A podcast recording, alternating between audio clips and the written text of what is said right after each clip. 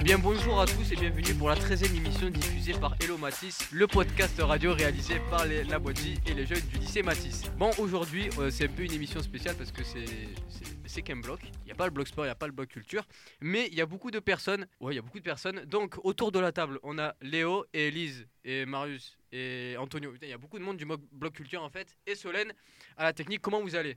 Très bien, et toi? Bien. Nickel. Et Romain, comment tu vas? Ouais, très bien, on est en tête à tête, mec, pour le bloc sport. Ah ouais, ça c'est nickel. c'est nickel. Euh, au sommaire de l'émission, donc euh, Léo commencera avec ses actualités. Alors, euh, petite surprise sur, sur ce qu'il va faire. après, Elise présentera le film Kiki la petite sorcière, c'est ça? Oui. et après, on va passer au sport. Donc, Romain fera un retour sur le match Stade Toulousain contre le Loup. Oui. Voilà. Et puis, je terminerai avec le retour sur le Grand Prix d'Arabie Saoudite qui s'est déroulé à Jeddah. Euh, avant de commencer, euh, juste pour vous informer que ben, on a toujours euh, nos réseaux sociaux. Donc on a sur Insta, ça c'est vous tapez hashtag radio Hello Matisse. Donc on a environ 240 abos, si je dis pas de bêtises. Alors n'hésitez pas à nous faire des retours, à nous faire des à nous donner des petites suggestions concernant ce qu'on fait tout. Bon bref voilà. on a Spotify, ce qui nous permet aussi de nous écouter. Donc ça s'appelle radio juste Hello Matisse pardon. Et puis enfin on a TikTok. On a TikTok, donc ça s'appelle euh, oh. ben, comme Insta, euh, Radio Hello Matisse, donc voilà. Bah donc les collégiens venaient quoi. Ouais, voilà, c'est ça. Il n'y a plus d'excuses. Est-ce que vous êtes prêts pour cette 13e émission? Oui. Ouais, chaud. Et eh ben on va tout de suite commencer pardon, avec les actualités de Léo. La République, c'est moi Ah bon? Mes chers compatriotes, ça c'est sûr. J'ai décidé de dissoudre l'Assemblée nationale. Bon, ben je vais voir ce que je peux faire. Eh bien, le changement c'est maintenant C'est de vous la phrase ou vous l'avez entendu ça Et pour gagner Comment Parce que c'est notre projet Moi, quand vous faites ça, ça me fout une angoisse. C'est moi qui vous représente Je vous jure, c'est pas bien. Il faut plus que vous parliez avec des gens. Au revoir.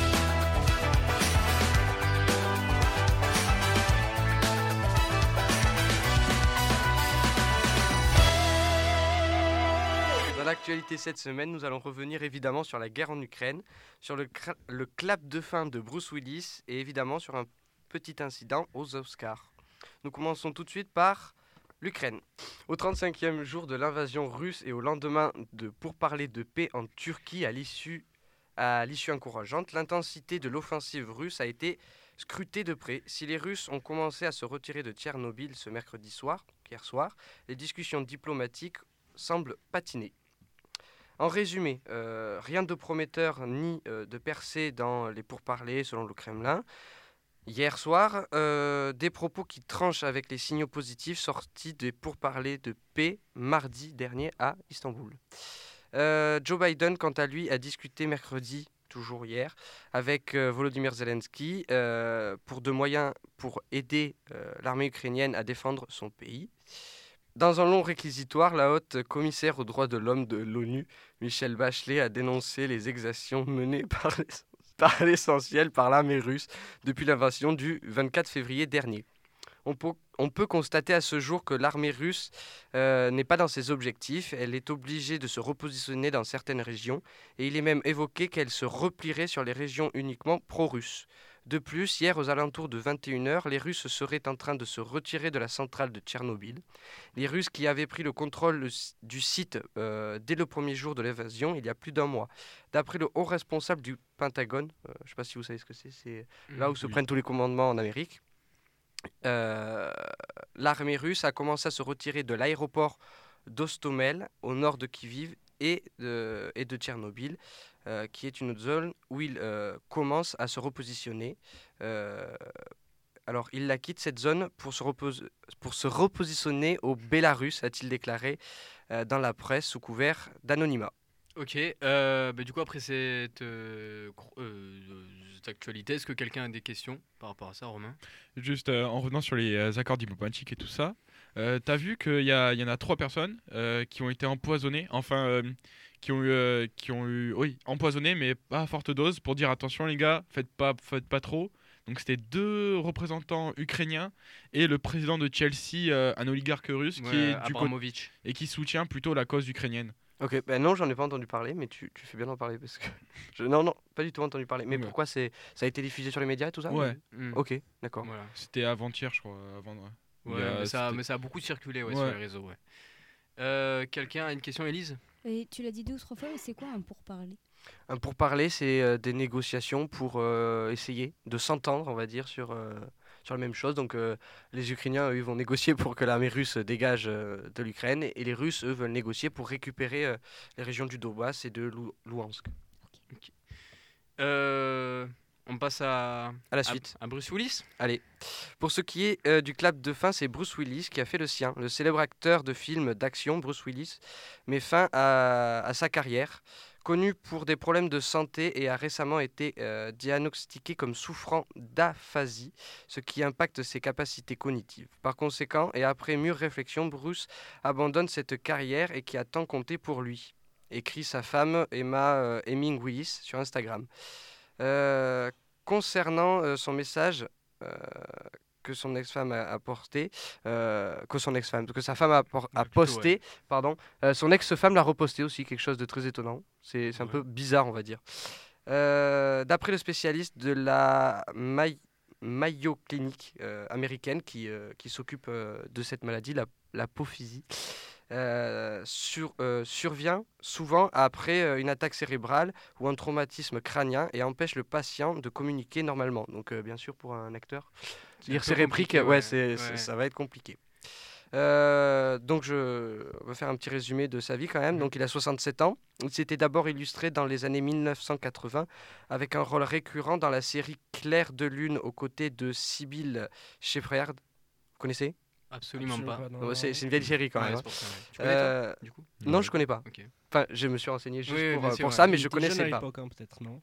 Hein? Il était jeune à l'époque. Et tu fais. Euh, Euh, moins- tu fais du- il va avoir 67 27 ans, moi. euh, Moins 40. Ouais, c'est ça. Il devait avoir. euh, Parce que dans les années 80, oui, dans bon. 2020. Ah, euh, il devait avoir, euh, vingtaine, 25 trentaine ans. d'années, Ouais, ouais, ouais, voilà. c'est ça. euh, Qu'est-ce que j'allais dire? C'est film. Ces films, mais avec Le piège de cristal, titre français euh, qu'il avait reconnu le plus de, succès planétaire, donc c'était en 1800, 1000, 1800, 1988. Elle est un peu vieux, quoi. Euh, la saga avait connu euh, deux suites dans les années 1990, confirmant à la notoriété de Bruce Willis. C'est quoi le film que t'as dit? Le piège de cristal. Le piège de cristal. euh, C'est pas avec Bruce Willis? On parle de Je Willis crois qu'on parle de lui. On parle de lui. On n'est pas sûr, hein, mais. Je pensais que vous parliez de Will Smith. je- Ah ben, Non, on- ça ah vient, non. ça vient plus Juste tard. après. Juste après. Mais euh, j'ai vu le piège de cristal, excellent. tu le, faut re- aller tu voir. le Je, recommandes je le conseille, je le recommande. Ça a très bien vieilli. Franchement. Ça parle de quoi Euh, Je vais pas te dire parce que ça peut spoiler. Allez, un petit. euh, allez, De quoi un Euh, petit. oui, euh, c'est quoi, c'est un une aventure, euh, En deux phrases. Le premier, en gros, c'est une prise d'otage et euh, Bruce Willis essaye de, de, euh, bah, de détruire carrément le, le- les terroristes. En fait. Oui, c'est ça. Une prise d'otage dans un immeuble avec sa femme dans, dans, les, dans les otages. C'est plus, ouais, un- plus un prétexte pour aller défoncer du terroriste Ouais. qu'autre chose. hein, Après, il y a eu un second volet où là, c'était euh, dans un aéroport. Ça, j'ai pas vu. Moi, j'ai vu que le premier. Et après, euh, il n'y a pas eu un troisième volet? Si, il y a eu un troisième. Mais je l'ai pas vu, lui. Ouais, tu as vu que Madame, euh, Ouais, On Ouais. a vu les deux premiers avec. euh, Madame Rappa C'était prof, une prof d'anglais. Raffi, un truc. Ouais, Il y a bon. une prof d'anglais qui a Ouais. joué dans. Non, non, non, qui nous a montré les films. Ah, ok, d'accord. J'ai cru quand même, je me suis dit, attends quoi joué Comment ça. Bon, pour résumer tout ça, une belle carrière, mais qui se, con- euh, enfin, qui se termine malheureusement sur un, un aspect négatif. Ah ouais. Ouais, ouais, on on va dire dire c'est ça quand même. Euh, vous avez des questions ou on peut passer à la suite? Non, c'est bon, vas-y. Antonio? Ben, je pense juste que en, en quelque sorte, il était déjà temps qu'il finisse parce que putain, il a. 68 ans. Oui, il est âgé quand même pour Hmm. continuer à faire des films. Après, il y a des acteurs qui commencent. Ouais, Il y a euh, des acteurs Ouais. vieux, hein. euh, Oui. Ouais, ouais, mais. C'est pas comme un sportif où ça s'arrête tôt. Un acteur, ça peut continuer jusqu'à. Ouais, pas, pas jusqu'à sa mort, mais. jusqu'à sa mort, hein. mais faut Très, très longtemps, quoi. Mais, mais c'est quand même la rupture qui est brutale parce que Oui, pour lui, oui, il est obligé de s'arrêter euh, À parce cause qu'il est malade. maladie, Ouais, ouais, c'est c'est ça. c'est bof pour un acteur. Puis une maladie qui est- c'est pas un truc euh, petit quoi. Il peut pas faire ses répliques. S'il Ouais. peut pas faire ses répliques, c'est emmerdant quoi. Ah non, non, bon, pardon, bref. euh, euh, on va passer à ta dernière euh, actualité. Euh, et enfin, nous allons revenir sur une cérémonie des Oscars pas comme les autres. Dans une lettre, euh, les dirigeants de l'Académie des Oscars euh, considèrent que l'incident qui a été commis euh, la cérémonie, vous en avez entendu parler ou pas Ouais. déjà Bah, un Oui. peu, oui. À peine. Euh, Qui c'est qui veut résumer? Comme ça, je le fais pas. Allez, vas-y, je le Faites. fais. Allez-y. Je Comme fais. ça, je corrige si c'est. Alors, euh, de ce que j'ai compris, le présentateur euh, humoriste euh, de la série des Oscars de cette année a fait une blague assez déplacée sur la coupe de cheveux de la femme de Will Smith, qu'il a très mal pris et s'est avancé de, sur scène, le giflant d'une manière théâtrale, cré- créant de, de ce fait euh, plusieurs millions de mèmes. Alors pour, pour revenir euh, à ça, euh, la femme de Will Smith souffre d'une maladie, je sais pas laquelle c'est. Oui, voilà, c'est ça. Et elle a été contrainte de se raser les cheveux. Et il a fait une blague euh, déplacée sur la coupe de cheveux justement de la femme. Et c'est compréhensible qu'il ait mal pris. Est-ce qu'on peut dire que c'est une blague humour noir? Ah, allez, euh, bref. ouais. Bon, alors, bon, pour, pour résumer, donc en fait, euh, Chris Rock, qui présentait euh, les Oscars, a fait, euh, bon, il a fait tout un discours, faisait une, Oui, des voilà, vannes. Bon, son métier, c'est humoriste, donc Ouais, il faisait ça, rire la- l'assemblée, euh, l'assemblée qu'il avait devant lui, donc tout le monde rigolait. Juste avant, il était juste en train de dire qu'il voulait que ça soit Will Smith qui gagne euh, le trophée du meilleur acteur, euh, donc il le flattait. Will Smith rigolait, jusqu'au moment où il se tourne vers la femme de Will Smith et il lui fait J'aimerais bien te voir dans le prochain film, donc un film, je sais plus comment il s'appelle, G.I. Jane ou un truc comme ça. Et, et en fait, ce film, ça parle d'une une femme militaire qui, qui s'engage et qui a les cheveux rasés. Sauf que, bon, euh, la femme de Will Smith, comme tu l'as dit, elle a une maladie, Ouais, et mais, qui, mais qui est connue de tout le monde, puisqu'elle a eu du mal déjà à l'accepter. Et puis après, euh, les grandes stars comme ça, sur les réseaux sociaux, ils le partagent beaucoup, il faut accepter, c'est comme ça. Donc elle a été obligée de se raser les cheveux. Sauf que ça, c'est très très mal passé auprès de Will Smith. Et peut-être qu'il n'y aurait pas eu de réaction si sa femme n'avait pas réagi. Sauf que sa, sa femme, en fait, elle s'est tournée, elle a levé les yeux au ciel. Donc en fait, euh, Will Smith s'est levé, lui a foutu une claque. Mais, mais, tous les Américains euh, disent d'autres trucs. C'est que c'est peut-être faux. Parce que je sais pas si vous avez remarqué, mais quand, quand il donne la claque, Il avait les mains dans le dos, déjà, le Chris Rock. Du coup, il a, enfin, il a Ouais. pas réagi, tu vois. oui, mais ce que je veux dire, c'est qu'il y a même des trucs qui disent que peut-être que Will Smith n'a pas vraiment donné de claque. Ah, que c'est juste. euh, Un fake, parce qu'ils disent ouais. que quand on fait des cascades dans des films, euh, la main part vachement haut pour arriver sur la joue et celui qui la reçoit, il s'écarte vachement. Et sur les images, on voit bien que c'est ça. Will Smith, il la prend de vachement haut pour, euh, pour, pour la mettre sur Chris Rock. Alors Chris Rock, il a continué en faisant d'autres blagues, en disant Waouh, je me- viens de me faire péter la gueule par ça, Will ouais. Smith, ce qui est quand même assez drôle, mais qui a jeté un froid terrible euh, pour la cérémonie. Euh, il est revenu quelques minutes après sur scène euh, pour, euh, pour recevoir son Oscar du meilleur acteur. Bon, je sais pas si ça faisait partie du, du truc. Donc, c'était pour le film avec. comment ça s'appelle? Excusez-moi. Euh, la méthode Williams, Ouais. où il joue le père euh, des, des joueurs euh, de tennis. Donc, il remercie tout ça. Il pleure pendant cette truc. Donc, on ne sait pas vraiment est-ce que c'est pour le travail qu'il pleure ou est-ce que c'est parce qu'il s'en veut du, du truc euh, qu'il avait fait avant. Ouais, tu mets une claque à quelqu'un, tu pleures pas. Enfin bon. euh, Mais, mais néanmoins, euh, il s'est excusé le lendemain sur les réseaux sociaux. Et euh, par contre, euh, l'Académie des Oscars, elle, euh, va faire des poursuites contre lui. Euh, va, a, a ouvert une enquête pour qu'il soit peut-être condamné, tout ça. Donc, on parle même à ce qu'il ne soit plus invité aux Oscars. quand même. Ouais, quand même.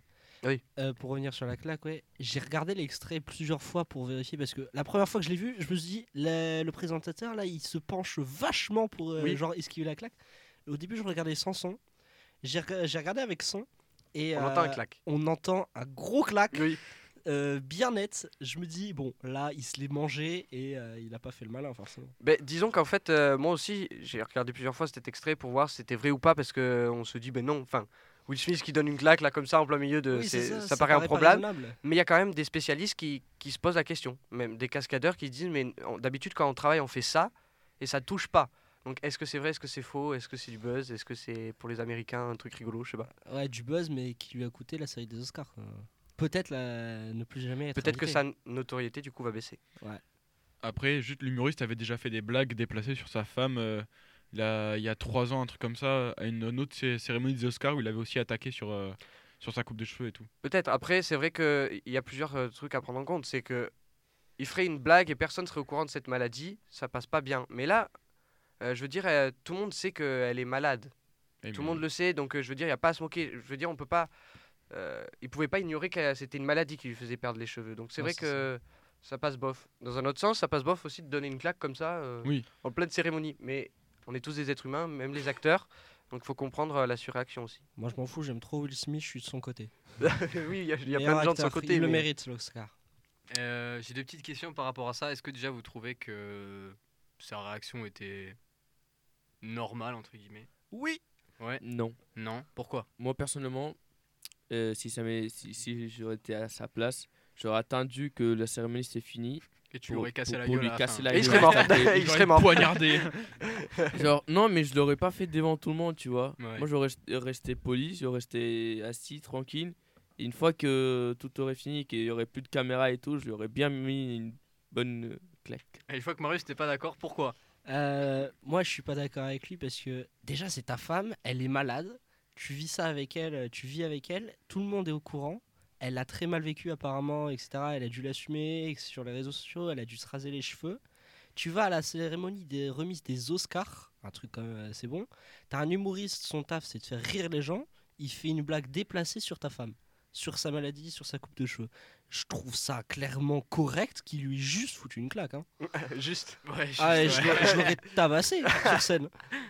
Ouais, Romain? Après, on est adulte, donc euh, y a... t'as pas à frapper quelqu'un. Genre, tu peux pas régler ton problème en le frappant. C'est pas en faisant ça que tu vas, que tu vas dire ta gueule, t'insultes pas ma femme. C'est pas en le frappant que tu vas faire ça. Tu vas, tu, tu vas, tu vas te plaindre sur les réseaux, tu vas aller le voir après, tu vas faire vraiment, mec, euh, c'est vraiment déplacé ça. Tu vas pas le monter sur scène, le, le, le, le maraver la gueule. Et euh, t'en aller fort. comme si ça. ça marche pas, c'est que tu tapes pas assez fort. Oui, mais genre, t'es t'es pas adulte, là tu, là, tu descends au, au même niveau que le gars qui a insulté ta femme juste avant. Ou même C'est- pire. C'est c'est pas du tout une, une, une réaction intelligente de sa part, par contre. Exactement. C'est ce que je voulais. Enfin, je suis complètement d'accord avec euh, ce que Romain vient de dire. Enfin, tu dois te, tu dois penser que tu es aux Oscars, que tu, tu, tu peux potentiellement, parce que sur le moment il le savait pas, mais tu peux potentiellement gagner l'Oscar juste après. Donc Bah Là, il a gagné pour le coup. et, justement, le- il a gagné ensuite. Donc, euh, je suis d'accord que moi aussi, j'aurais pas apprécié qu'on se, on se moque euh, d'un d'un truc euh, pareil. Mais je pense que la réaction n'était pas correcte.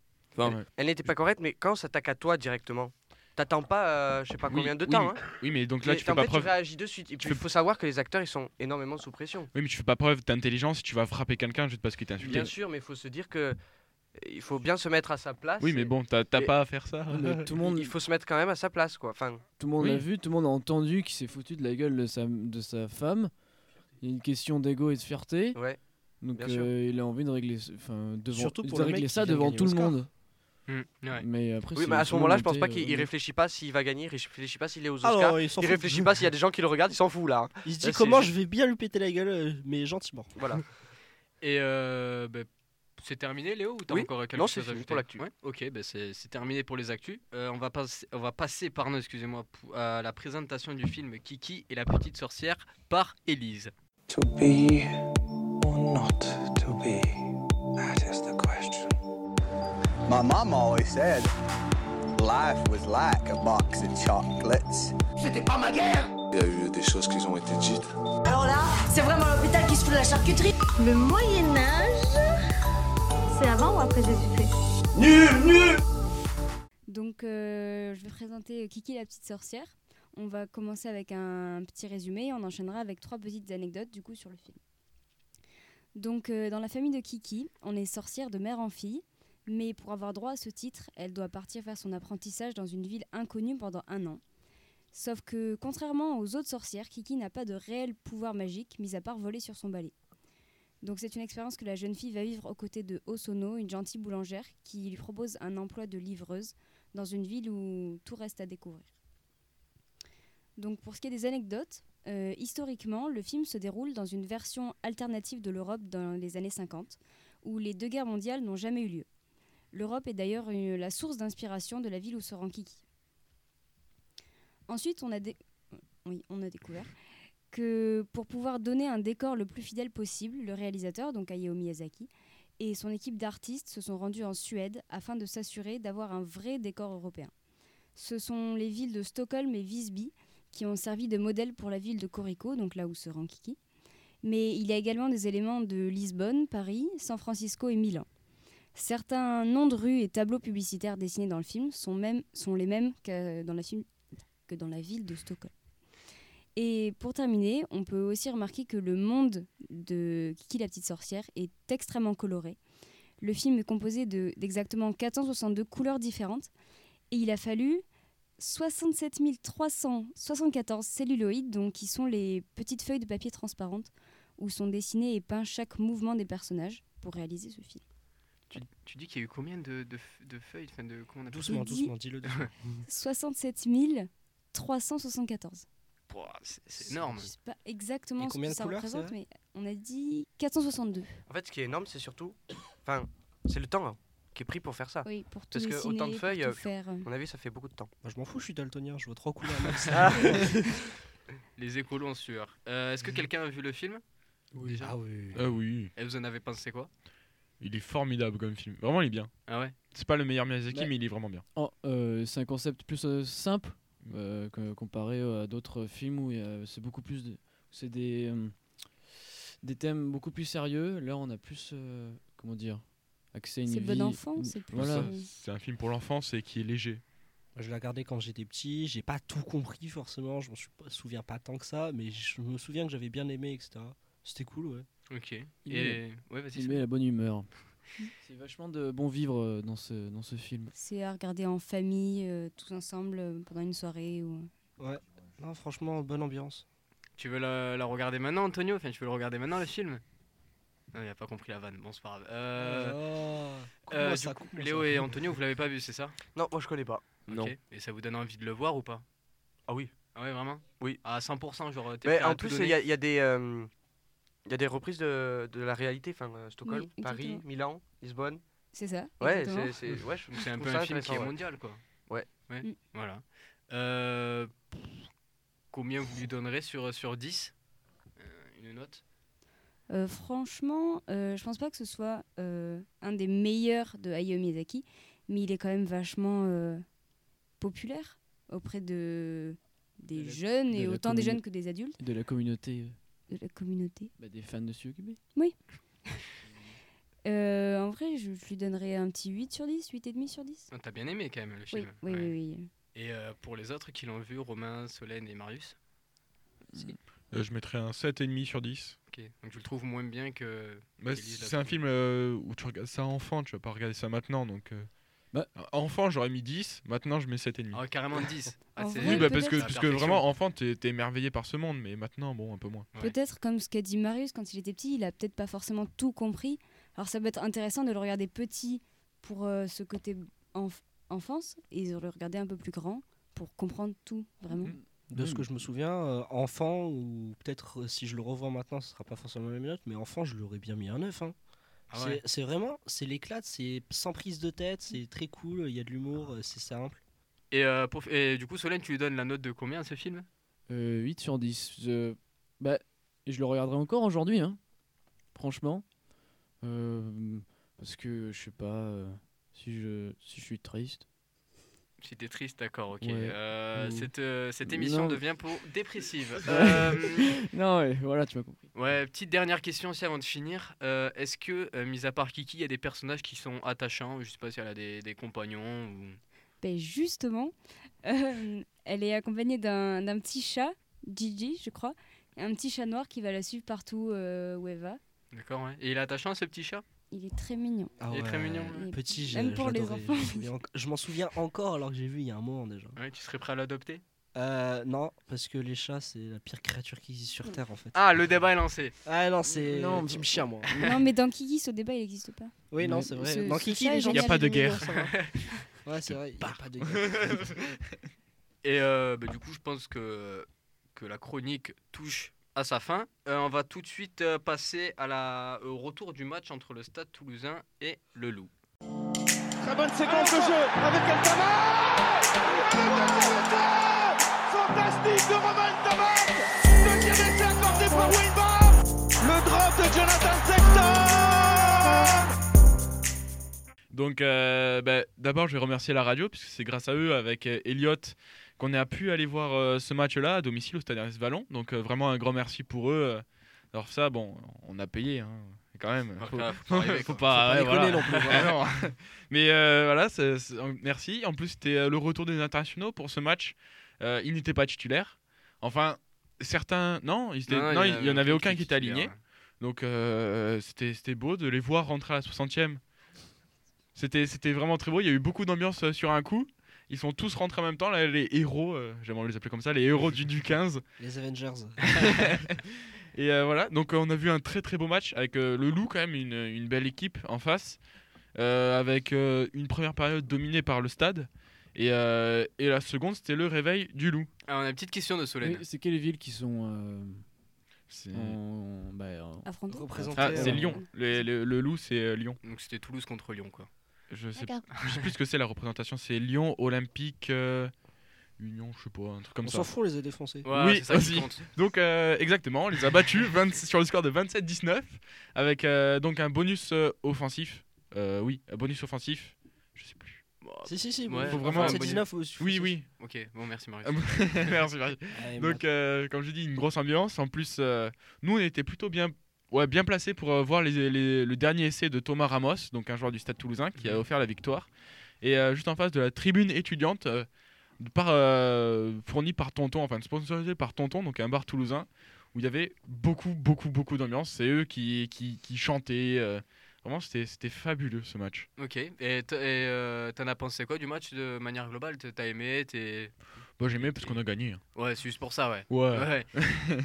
Euh, Aussi, petite info, à la fin du match, t'as pris une photo avec qui? Ah oui, euh, j'ai pris une photo avec une légende du Stade Toulousain et du 15 de France. C'était euh, le père euh, Ntamak, Émile Ntamak, pour ceux euh, qui connaissent. euh, En Oh, tout cas, c'est le père de Romain Ntamak, voilà. C'est qui? Et euh, alors, c'est un ancien joueur du Stade Toulousain qui était numéro 12, donc euh, au centre.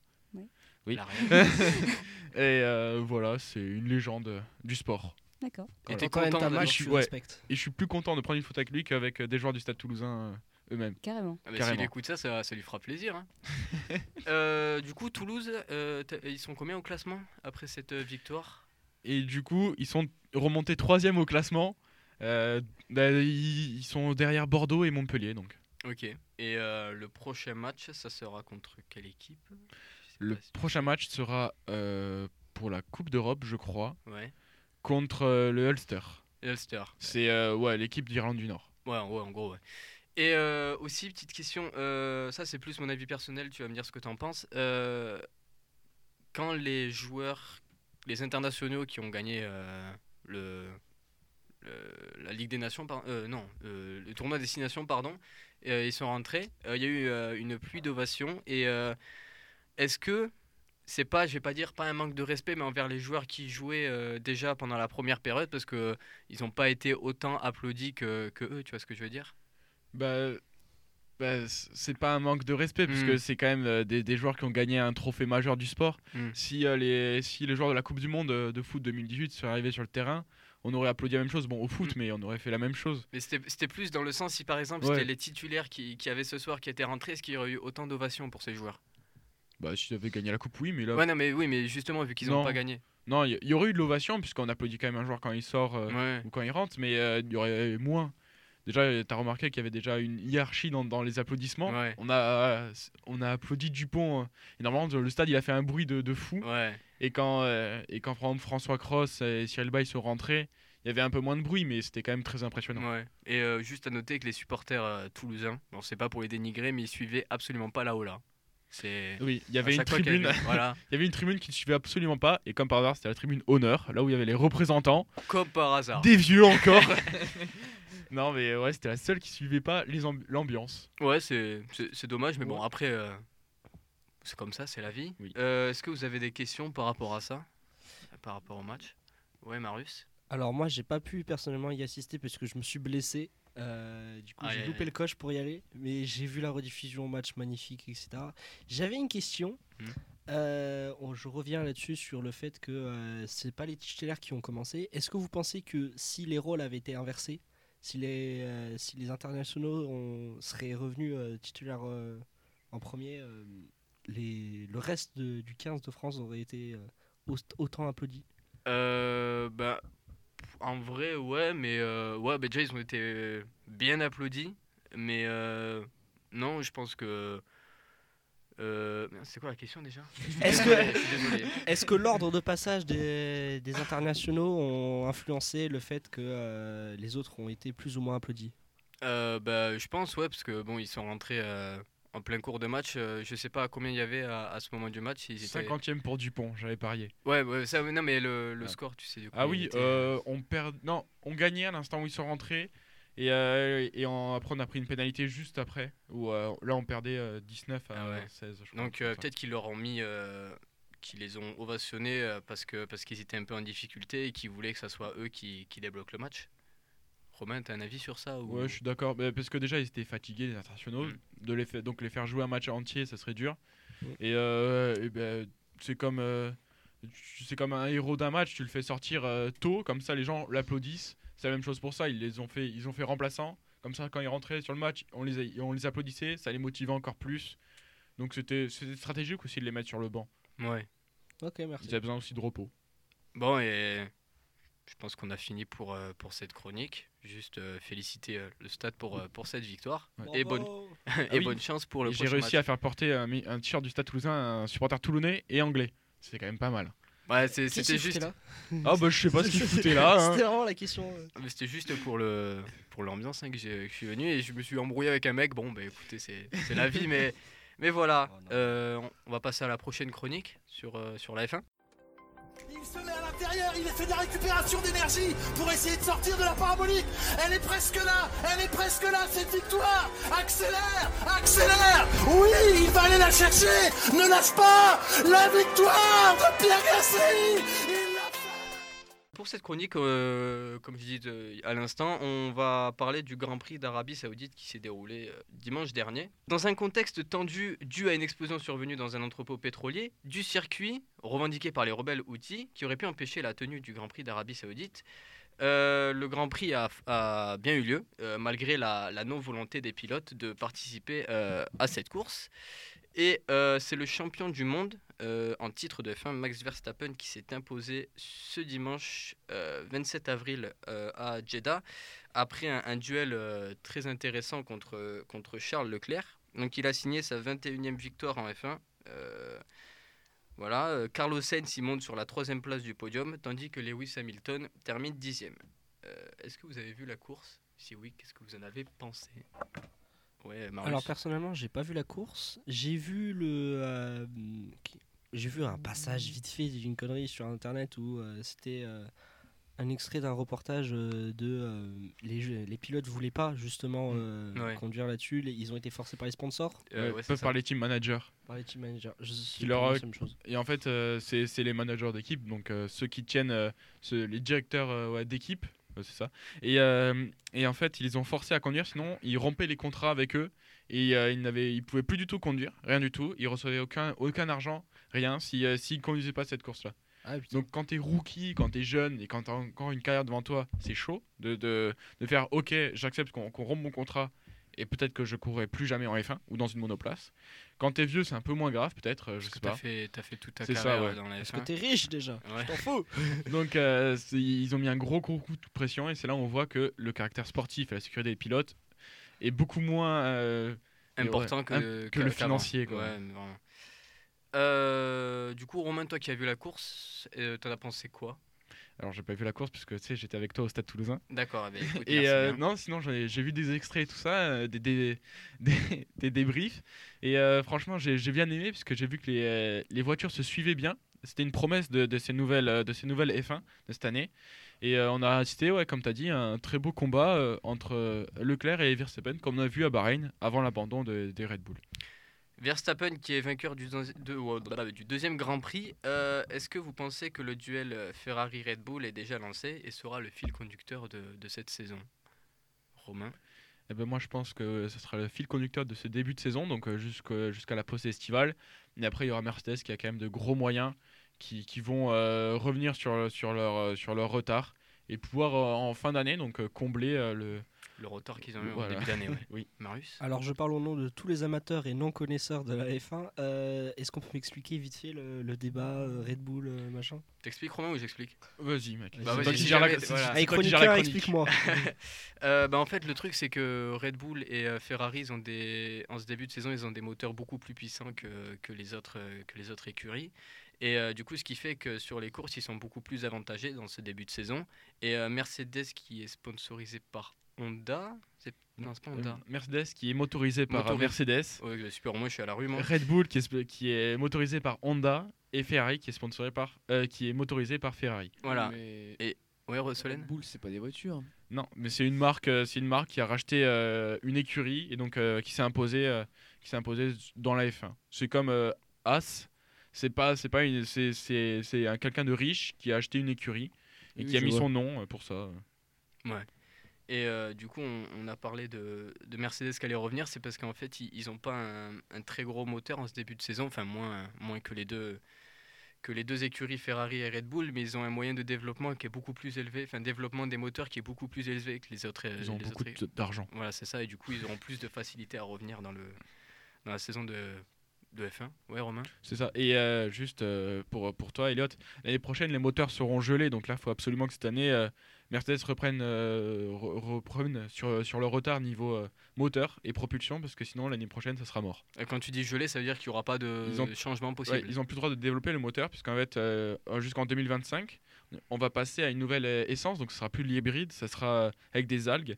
Donc au fur et à mesure, ça va augmenter euh, de, de quelques pourcentages dans, dans le carburant, donc de 2%, 3%, 5% et tout. Et donc au fur et à mesure, on arrivera à un moteur où, ça- où on atteindra 80% de, de propulsion euh, naturelle, on va dire. À l'algue.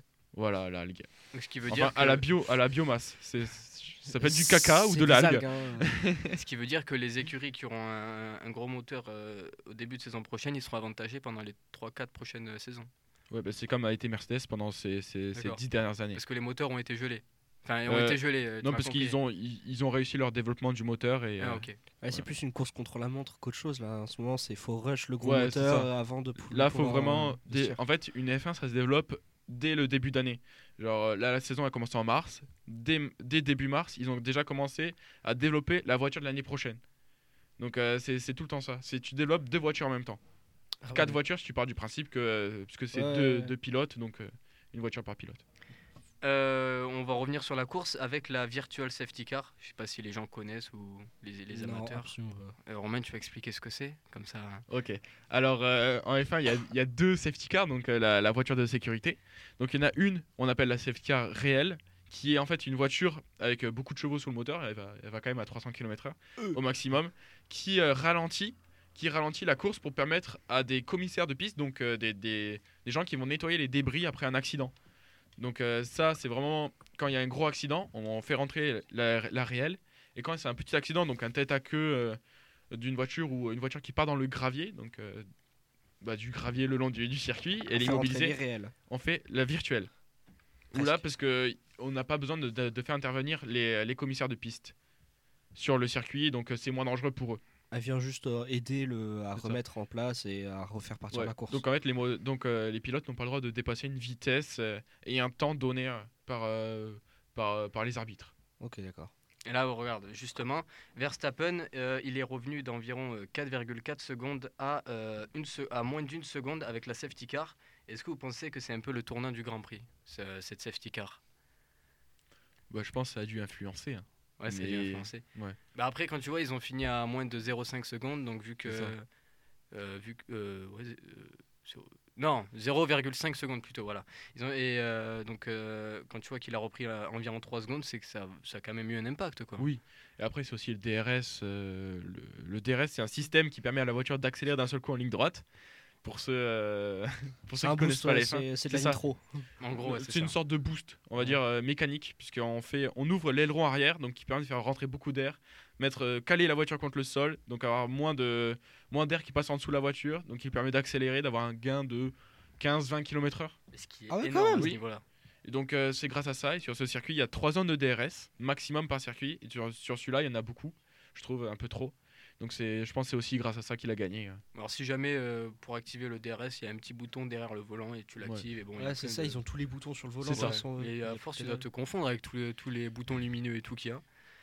Euh, donc euh, Mercedes, euh, ils sont en dessous du lot cette saison. Donc on a vu avec Hamilton qui, qui finit troisième et, et dixième sur les deux premières courses et Russell quatrième et cinquième. Euh, ouais, est-ce qu'ils arriveront à revenir hein, cette fin de saison S'ils arrivent à développer leur moteur. Fin de saison, oui, début de saison, non. Ouais. Pour toi, ils vont un peu euh, charger ce début de saison et Ouais, jusqu'en Hongrie, ils vont, ils vont avoir du mal. Et après, euh, je dirais euh, au- je sais pas, j'ai pas de course en Ouais, tête, mais non, en gros, en septembre, ils seront revenus. Ok, d'accord. Et enfin, dernière question concernant ce Grand Prix. Donc, on a vu Esteban Ocon qui est euh, pro- euh, actuellement sixième du classement avec 14 points. Est-ce que ça peut être la chance française cette saison Tu, tu veux intervenir, Marius Ah, je ne sais pas ce qu'est la chance française, mais Charles- je pense que là- Est-ce que Charles Leclerc est français Euh, Il est monégasque, donc il est pas Francophone, rep- mais monégasque, Ouais, il n'est pas représenté comme français. Mm. D'accord. Voilà. C'est dommage, c'était un bon pilote. Ouais. Mais j'espère ouais, que la France va revenir quand même. Bah, on a deux pilotes sur le circuit, donc euh, euh, deux pilotes, donc Pierre Gasly et euh, Esteban Ocon, dont un qui pilote pour une écurie française qui est en milieu de tableau dans une écurie moyenne. Euh, je pense ouais Ocon, euh, puisqu'on l'a vu euh, sur ses débuts en F1 euh, chez Force India. Je sais pas si tu connais.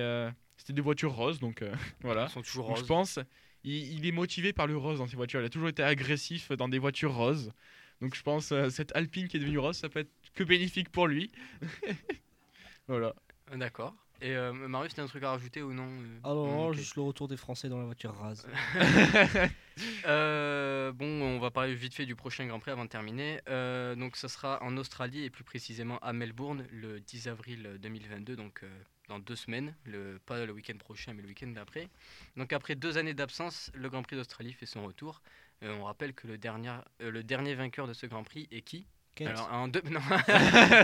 Euh, C'était en 2019 du coup. Je, euh, je dirais. Alors, déjà l'écurie, est-ce que tu arrives à trouver l'écurie Alors je dirais Ferrari avec Vettel. Et c'est raté. Ah, bah Mercedes avec Hamilton alors. Et c'est raté. T'as la bonne écurie. T'as la bonne écurie. T'avais la bonne Ah oui, écurie, mais. Ferrari avec. euh, Euh, ah non, Bottas. Voilà, Valtteri. Bottas qui s'est imposé en 2019. Euh, Est-ce que vous avez un favori par rapport à ça? Donc, euh, on peut voir qu'il y a quand même pas beaucoup de, de virages parce que Mercedes était quand même plus puissant ces dernières années, donc ils avaient euh, plus de facilité à revenir sur la ligne droite. Donc, est-ce que ça va être plus un, un pilote qui est en forme dans ce début de saison? Donc, euh, je pense à au Ferrari ou même au Red Bull ou est-ce que ça, ça va être un peu une révélation? Moi, je suis pour celui qui gagne. Pour celui qui gagne, Ouais, ça marche. Je suis pour l'arbitre. Ouais, je suis là pour le spectacle. Oui, c'est ça, la ouais. F1, Non, on cherche toujours ça. principalement ça, ouais. Mm. Romain Il y a toujours les mêmes favoris, hein, Ferrari, Red Bull, Leclerc, un duo. Non, Sainz. Vraiment, je veux une victoire de, de Carlos Sainz. Ah, euh, Sainz qui gagne sur le. Grand Prix d'Australie Ouais, avec euh, Sainz, Perez et euh, Leclerc Verstappen. Je veux ça comme euh, podium. Ok, d'accord. Donc euh, Verstappen même pas sur le podium. Non. Ok. Euh, Est-ce que quelqu'un a quelque chose à rajouter par rapport à ça? Non, pas spécialement. Non, c'est rare. Eh ben, euh, je pense qu'on va clôturer euh, cette émission qui a fait quand même 40-45 minutes. Euh, on se retrouve la semaine prochaine avec euh, normalement euh, les, les, les vrais, euh, vrais animateurs, donc ça sera quand même mieux. On se dit au revoir les amis. Au revoir. Au revoir tout le monde. Allez, bisous.